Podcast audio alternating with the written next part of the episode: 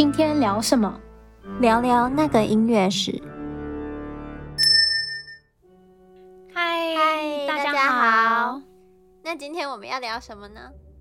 今天呢比较特别一点，因为一年一度的万圣节又到了，所以我们今天要来来推荐一些就是恐怖电影，所以大家今天晚上可以如果有有有那个心情的话，可以看点恐怖片。不过我们这个恐怖片呢，是就是不不是那种什么阴尸路，什么那个婴儿房那种，不是，就是纯粹是你知道精神上有一点精神变态的那一种，嗯、就不是贞子那一种，不是不是不是。对，然后其实很多恐怖片呢，它里面都用了一些就是古典音乐去衬托那个氛围，很难想象，是吧？因为古典音乐听起来。不太恐怖，如果光听音乐的话，没有。我跟你讲，其实有很多古典音乐，它本身听就有一种，就是你知道，很诡异、莫名的那种气氛，对，有点诡异的那种气氛，对，嗯，所以我们直接进入主题，然后我会放一小段音乐，然后看看大家会不会有什么想到什么画面，或者是想到哪一部电影，这样。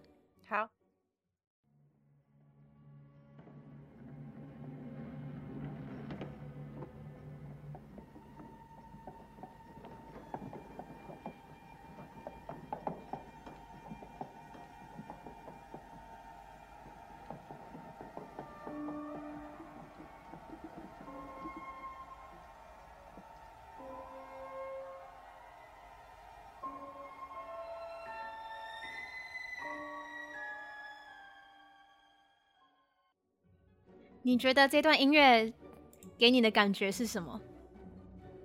我觉得第一印象听到很难听出来是古典音乐，就是只听这个片段的话。嗯、然后我第一印象是它应该不是一个风和日丽的 日子，就是它应该是晚上或者是阴天感觉。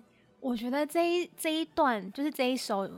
特别适合万圣节，你不觉得听起来就是有一种晚上，然后夜夜黑风高，然后就是对对对，有什么蜘蛛咔咔咔这样爬过去的感觉？对，而且那个月亮还不是那种很皎洁的，可能就被云啊什么挡一 部分的那种。对，那这个呢配配这个配乐呢，其实是那个《The Shining》闪灵，或者是翻《鬼店》嗯、这部电影它其中的片段。嗯这个呢，我觉得以我们观众的年年龄层，可能很多人没看过。可是这个真的非常经典，所以大概简单来说一下剧情，就是，呃，有一个爸爸叫 Jack，他带着家人，他他呃，这个爸爸是一个作家，然后他带着家人在淡季期间呢，就住进了一间有点荒废，就是没什么人，然后就有点诡异的那种饭店。然后在饭店里面，他就看到很多幻觉。然后，嗯，他就之后就逐渐陷入疯狂，然后让妻子跟年幼的儿子倍感恐惧。那刚刚这个片段呢，就是儿子，就是小男孩 Danny，他骑着三轮车在饭店里面乱晃，然后他突然停在二三七号房间的门口，试图要打开门，可是打不开，然后他就他就觉得好像哪里不对劲，就立刻又骑走了这样子。天呐，我觉得恐怖片最可怕的就是那个恐怖吓人的东西还没出来之前最可怕，就是这种片段最可怕。对，就是他其实，在饭店里面骑脚踏车乱晃，如果拿掉配乐，他就是小孩子骑脚踏车，嗯、就是你知道三轮车很可爱。可是加上这个配乐，你就感觉什么东西要出来了，对，就非常毛。然后我还要说一下这个片段呢，我在看的时候，它其实中间闪过大概一秒。鬼店里面非常有名那一对双胞胎，你知道双双胞胎姐妹穿蓝色小裙子那个，还闪过一秒，我完全没有，我完全没有预期它会出现，我真的那个鸡皮疙瘩立刻唰站起来了，你知道？所以很成功啊！这部电影那么老，可是到现在还是非常有效果。对这部电影呢，网络上也很多去解析，说里面很多什么符号啊、数字啊代表的意义，有很多很多的评论。嗯然后电影本身非常好看，就是可以推荐大家去看电影，或者是上网搜一下评论。或者是解释。嗯、可是我们碍于时间，我们就不多谈。我们来谈的是音乐的部分。嗯、那这段配乐呢，它是 Bartok 他的 Music for Strings, Percussion and Celesta，就是写给弦乐打击跟钢片琴的音乐。然后这是第三乐章。他这首曲子呢，总共有四个乐章，就是慢快慢快。然后比较特别的是，他把弦乐分成了两边，就是在舞台上，他把弦乐分成了两组，坐在相对的两边，然后有一种轮流拉，嗯、所以就会有一种呃人造三 D 音响的一个概念。嗯，对，我觉得钢片琴的声音很适合鬼片。对啊，而且它其实钢片琴它常常用在那种古典音乐里面啦。就是歌剧或者什么，有时候钢片琴会用在一些女主角准备要发疯的时候，嗯嗯，对，然后就是或者是很多跟魔法有关，像我印象中《Harry Potter》里面的配乐，它里面也有用到钢片琴，就那个主题叮叮哒哒叮，那个好像也用到钢片琴，所以钢片琴它本身就有一种那种迷幻的特质。啊，说回这首曲子，像这种就是弦乐有一种朦胧。这种迷雾一般的效果呢，就是被 Bartok 他本人称为是 night music，就夜曲。我不确定他的夜曲是、嗯、是指我们睡前听的小夜曲呢，还是适合晚上的曲子的夜曲？不是，这个听完会做噩梦吧？对啊。然后比较特别的是，这个乐章它的结构是对称的，所以它总共分成六个部分嘛，所以它的顺序就会是一二三三二一。就是开始跟结尾会是一样的，嗯、就比较特别一点。嗯嗯，好，那我们来下一部电影。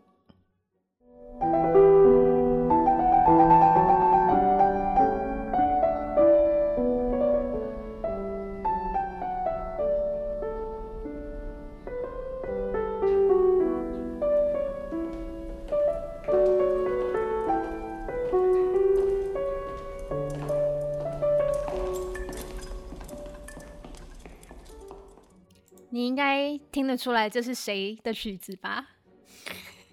这不是那个吗？Bach 的 Goldberg，对，很明显。对，可是我完全想不出来它会是恐怖片、惊悚片的配乐，很难想象，是不是？哦，我知道了，是不是要衬托那种反差什么的？嗯，就是他认为他在做很疯狂的事情是合理的，在他的认知里面，可能吧。那我们刚刚听到的这段配乐呢，其实是经过某个系列电影。跟电视剧多次引用以后，感觉已经被打上刚刚你所说的这种标签，就是特别冷静跟特别疯狂这样子一个反差的那个标签。嗯、然后这就是我们的人魔 Hannibal 他的系列。天哪！就是他其实是食人魔嘛。然后呃，嗯、第一次用应该是出现在电影《Silence of the Lamb》沉默羔羊嗯当中。嗯、然后这个片段呢是。哦，电影大致的内容是 FBI 学院的学员 Clarice Starling，他受到他上司的指派，然后要负责和被监禁的精神科医生 Hannibal Lecter 合作办案，这样。然后刚刚这个片段呢是 Hannibal 他在监狱里面嘛，他已经准备要攻击狱警，他要越狱前他就放了这首曲子，然后呢他就准备要享受他的晚餐。然后警卫，警卫他们就很正常嘛，就又一次又一次的送餐嘛，他们也没有什么防备。嗯、然后后来那个 Hannibal 他就偷偷的就把手铐给撬开了，然后他就攻击那个狱警，他就直接跳到狱警的身上，然后咬他的脸。天哪，感觉吃人肉体力会变好。这个我是不知道啦，嗯，没有研究。对，不过就是真的，我觉得。你攻击一个人就算了，我觉得我无法去咬一个人哎、欸，就是可能还是有点洁癖。对、啊、对，然后除了这部电影之外，他在之后他的电视剧，嗯、呃，Hannibal，他就叫人魔，嗯、应该中文是翻人魔。嗯、你在 Netflix 上面可以看到啦。嗯、然后他在电视剧中第一季、嗯、第一集第一次出场，嗯、他就是在享受他的一个丰盛的晚餐，然后就是你知道。嗯他就是穿的西装，这样子好像很绅士，然后刀叉这样非常优雅的在切肉，放的也是这一首 Bach Goldberg Variation，可是他吃的是人肉，没有错。所以其实，嗯、呃，Hannibal 他全部系列的电影啊、电视剧啊，很多在他可能杀人或者是吃饭的时候，嗯、用的都会是古典的曲子，尤其是巴哈，特别多。我觉得这好像是一个就是流行哎。就是有有一个 trend 是这样，因为有另外一个 Netflix 的那个影集叫《Alter Carbon》，就是碳变，然后里面有一段剧情，就是一群高社会的高精尖分子，他们聚集在一起，然后也是开 party，然后那一幕就是现代的人，我们就是可能吃沙西米，就是鱼肉这样，但他们是吃生老虎肉，就整个老虎摆在那个桌上。然后呢，那些人就很理所当然的去切那个老虎肉，然后老虎皮什么，然后就生着，然后也是就是沾那个酱料，就直接生吃老虎肉，然后放的也是 巴哈的音乐，就是一段那个巴哈的大提琴无伴奏第一组曲的那个 Prelude。我觉得巴哈的音乐好像被玩坏了，你知道？就是对，为什么会都配这种场景呢？对。我觉得希望下次大家听到 Bach 的音乐的时候，不要脑中都是这一些，呃，不太、不太、不太合宜的画面。对，他音乐还是很美丽的，没有错，没有错。好，下一部电影我们要讲的呢，呃，这我我们接下来放的这呃这段音乐，可能会造成一些人的一些不适，就是可能有一些尖叫的部分，所以。可以有点心理准备，或者是调低音量。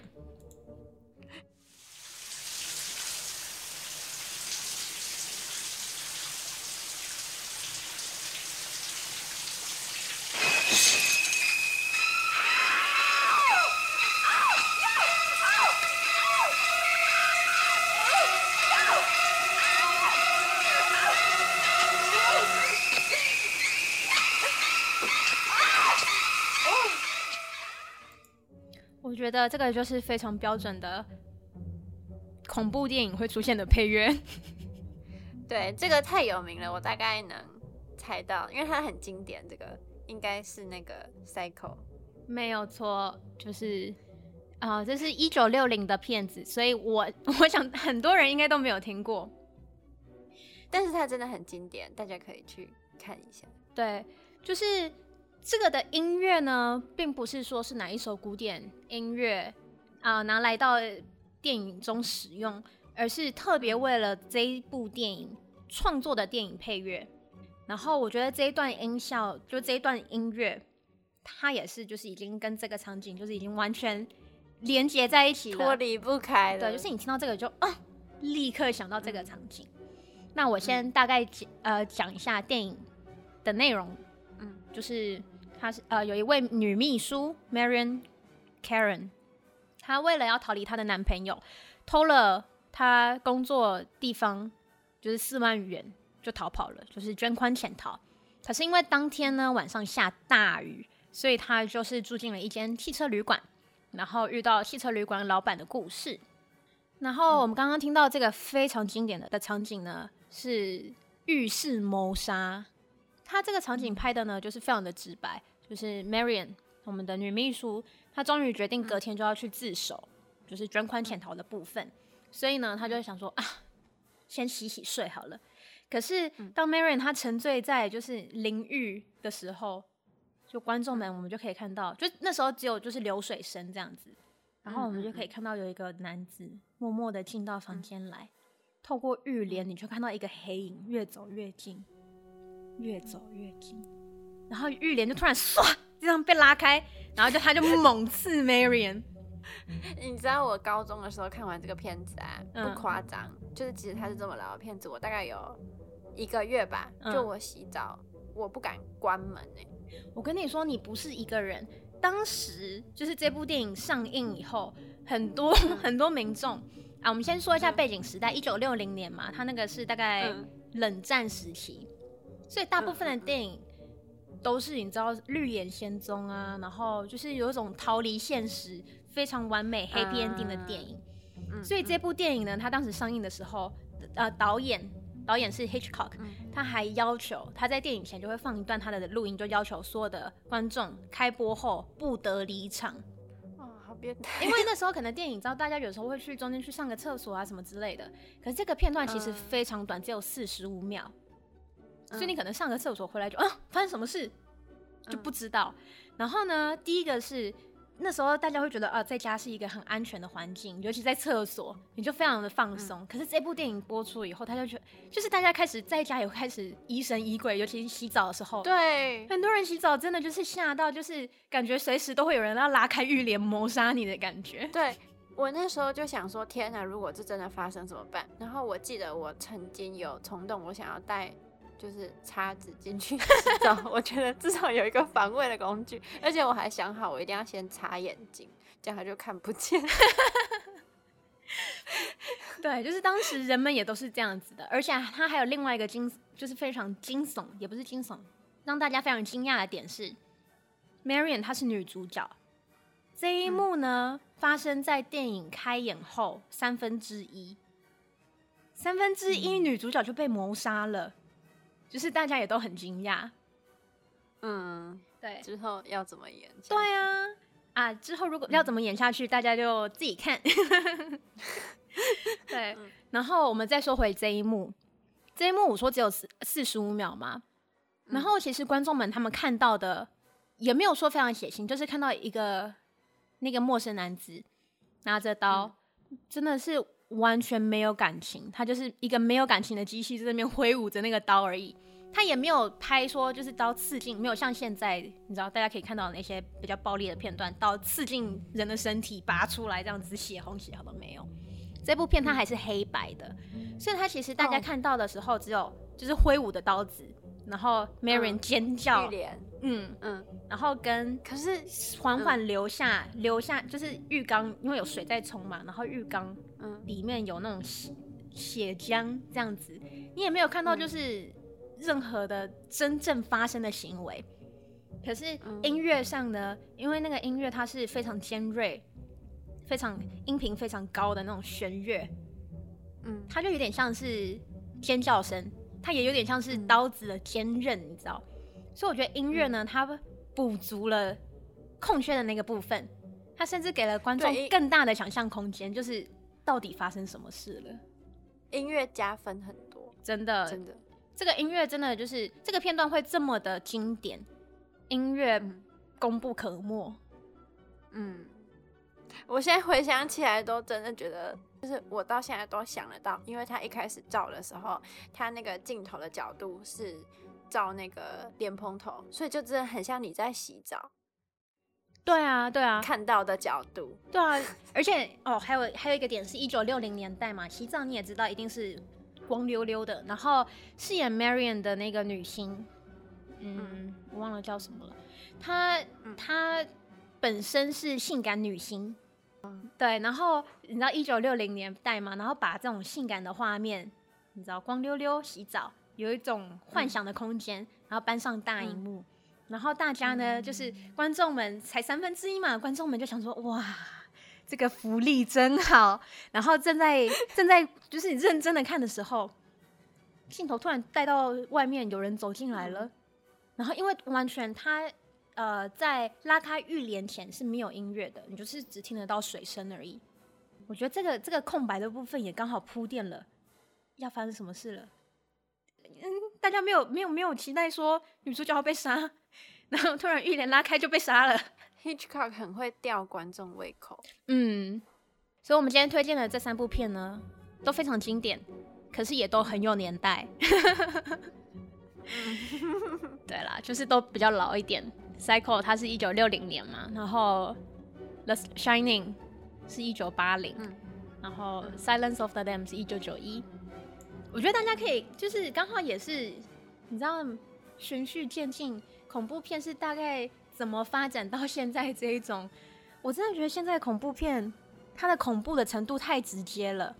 你其实都知道它发生什么，然后你也会被吓到，可是看完以后就是觉得很空虚。可是这三部片看完以后，真的就是我的天呐，魂牵梦萦，真的！而且你就会想要回家开始搜，到底到底里里面有什么含义之类的，嗯，就想跟大家讨论，嗯嗯。所以三部经典的恐怖片推荐给大家。好啦，那我们今天就到这里，我们下次见，拜拜。拜拜。